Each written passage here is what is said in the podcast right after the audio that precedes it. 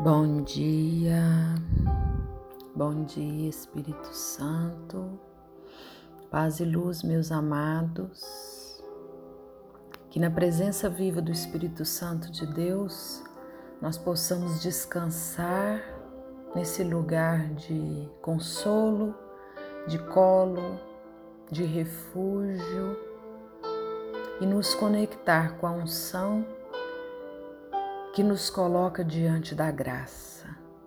Vinde, Espírito Santo, sobre nós e ensina-nos a orar como lhe convém.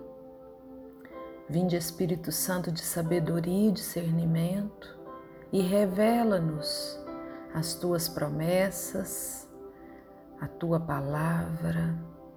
Orienta-nos, Senhor. Somos teus filhos e precisamos da tua palavra para nos direcionar. Precisamos da tua verdade, Senhor.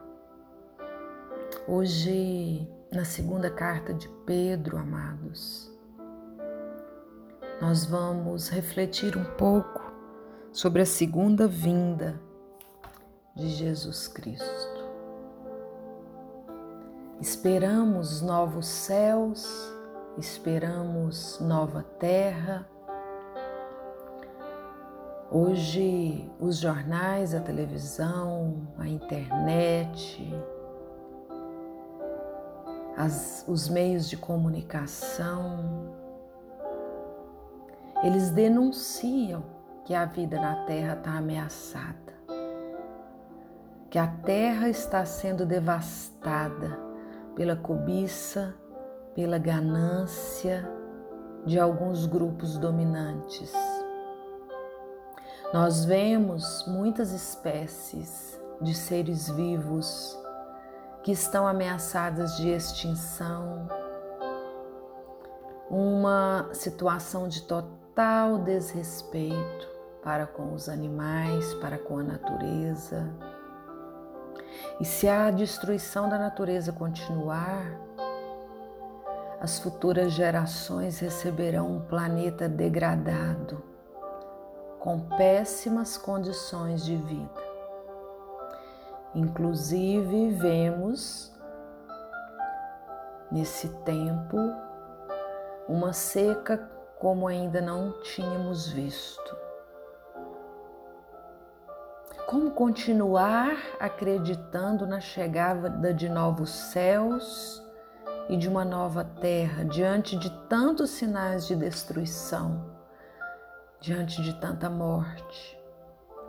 Como alimentar a esperança na construção de uma nova sociedade baseada na justiça, baseada na solidariedade? Diante desse horizonte sombrio e caótico, da nossa realidade social. Como ter esperança, como reacender a nossa confiança na expectativa de algo novo. Basta a gente olhar, amados, para a realidade das comunidades que receberam a segunda carta de Pedro. Algumas comunidades cristãs daquela época estavam divididas e confusas. A parousia de Cristo, para muitos daquele momento, era uma invenção. Afinal de contas, até agora essa promessa não deu em nada. Assim a segunda carta de Pedro foi recebida. O termo parousia significa presença, chegada, vinda de alguém.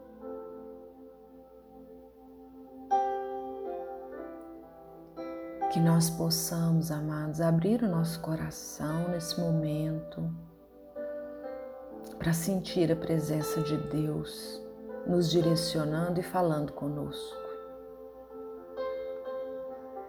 Para que nós possamos reavivar e deixar reinflamar em nós essa espera, essa espera, essa vinda.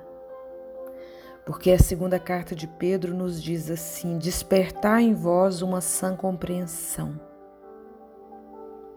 Eu estou escrevendo para despertar em vós uma sã compreensão.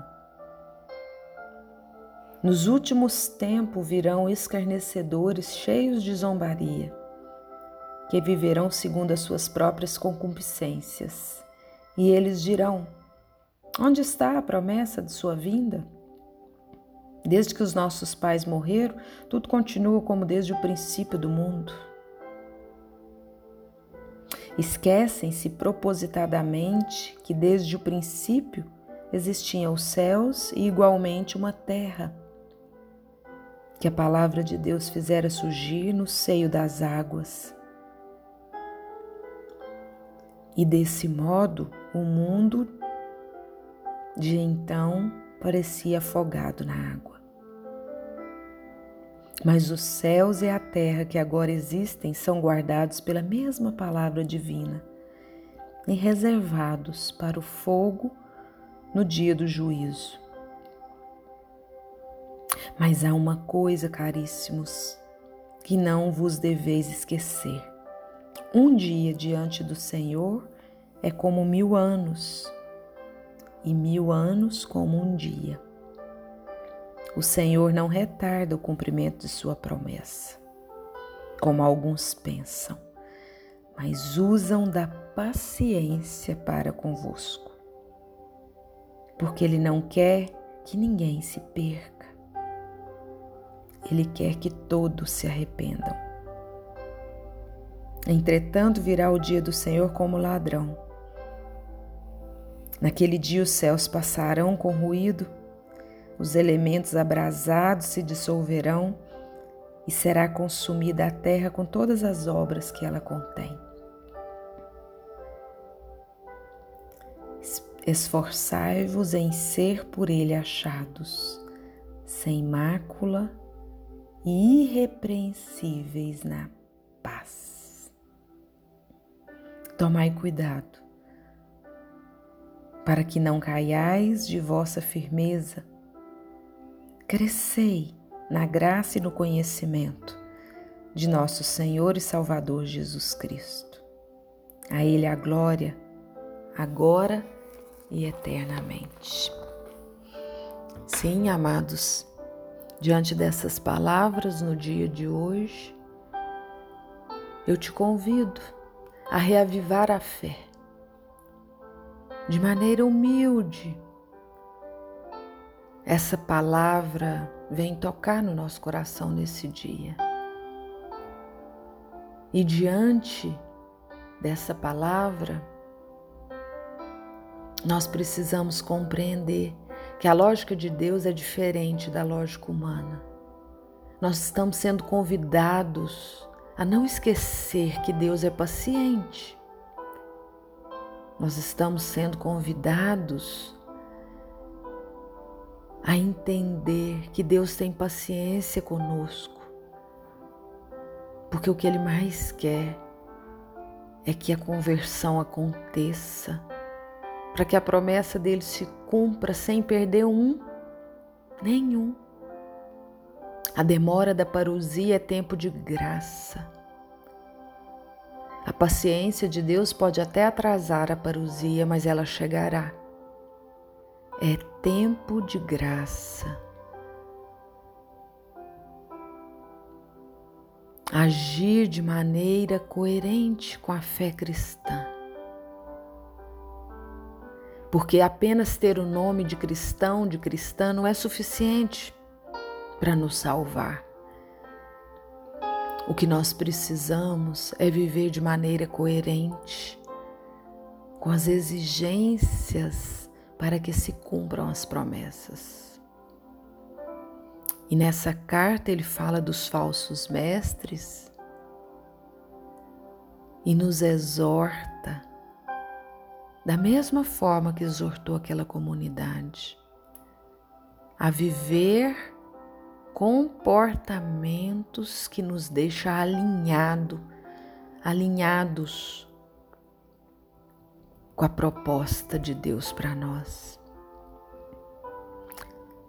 A espera pelo dia de Deus não pode ser passiva. Nós somos convidados e chamados a viver nosso compromisso de forma ativa. A esperança de novos céus, de nova terra, onde a justiça se faça presente. É a esperança atual que nós precisamos viver dentro de nós. Irá chegar um novo dia, um novo céu, uma nova terra, um novo mar, onde a liberdade irá prevalecer.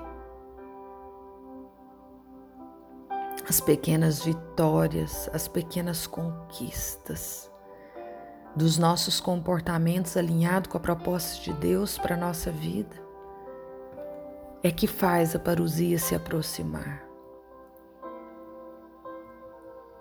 A palavra nos revela. E você, como tem se posicionado diante da revelação? Qual tem sido a sua postura? O que você espera? E como que você tem agido? Que nós possamos, Senhor, diante da tua presença nesse dia, compreendendo que tem uma promessa a ser cumprida e que a tua paciência prevalece nesse tempo de graça, onde somos convidados a nova postura, a novas atitudes, a novas reações. Que pelo poder e ação do Espírito Santo nós possamos ser moldados moldados pela tua palavra, pela tua voz, nos direcionando, Senhor, para o caminho exato, para aquilo que nos traz paz, para aquilo que nos coloca no lugar de aconchego. Nós sabemos, Senhor, que o Senhor não é um homem de voltar nas tuas promessas. Nós sabemos que a destruição deste mundo, conforme o profeta Isaías sinalizou para nós, é para ressurgir um outro melhor. Nós sabemos que é promessa que o Senhor iria criar um novo céu, uma nova terra, e que Pedro retoma essa palavra para que nós tenhamos fé, para que nós possamos esperar em Ti que esse sonho de uma nova sociedade possa iniciar por nós, pelos nossos comportamentos, dia a dia. E que nós mesmos tenhamos condição de diminuir as desigualdades sociais, cuidando dos mais necessitados, alimentando os pobres tendo compaixão pela dor daqueles mais fragilizados, excluídos. Que nós tenhamos coragem de ouvir a tua palavra, Senhor, e praticar a justiça. Que nós tenhamos coragem de conviver numa realidade que traz o céu para os nossos dias. Que diminuam as injustiças e a violência, Senhor que a tua graça seja determinante para encontrarmos um mundo de paz na tua presença. Pela ação e o movimento de amor que o, seu, o teu Santo Espírito faz acontecer em nós e através de nós. Vinde, Espírito Santo, vinde com um movimento de avivamento Aviva nossa fé, aviva nossa esperança. Transforma, Senhor, os nossos comportamentos. Coloque em nós, Senhor, um coração puro e santo como o teu, para que tenhamos coragem de amar como o Senhor amou e agir conforme a tua vontade, a tua verdade. Que assim seja, agora e sempre. Amém. Segunda carta de Pedro, capítulo 3.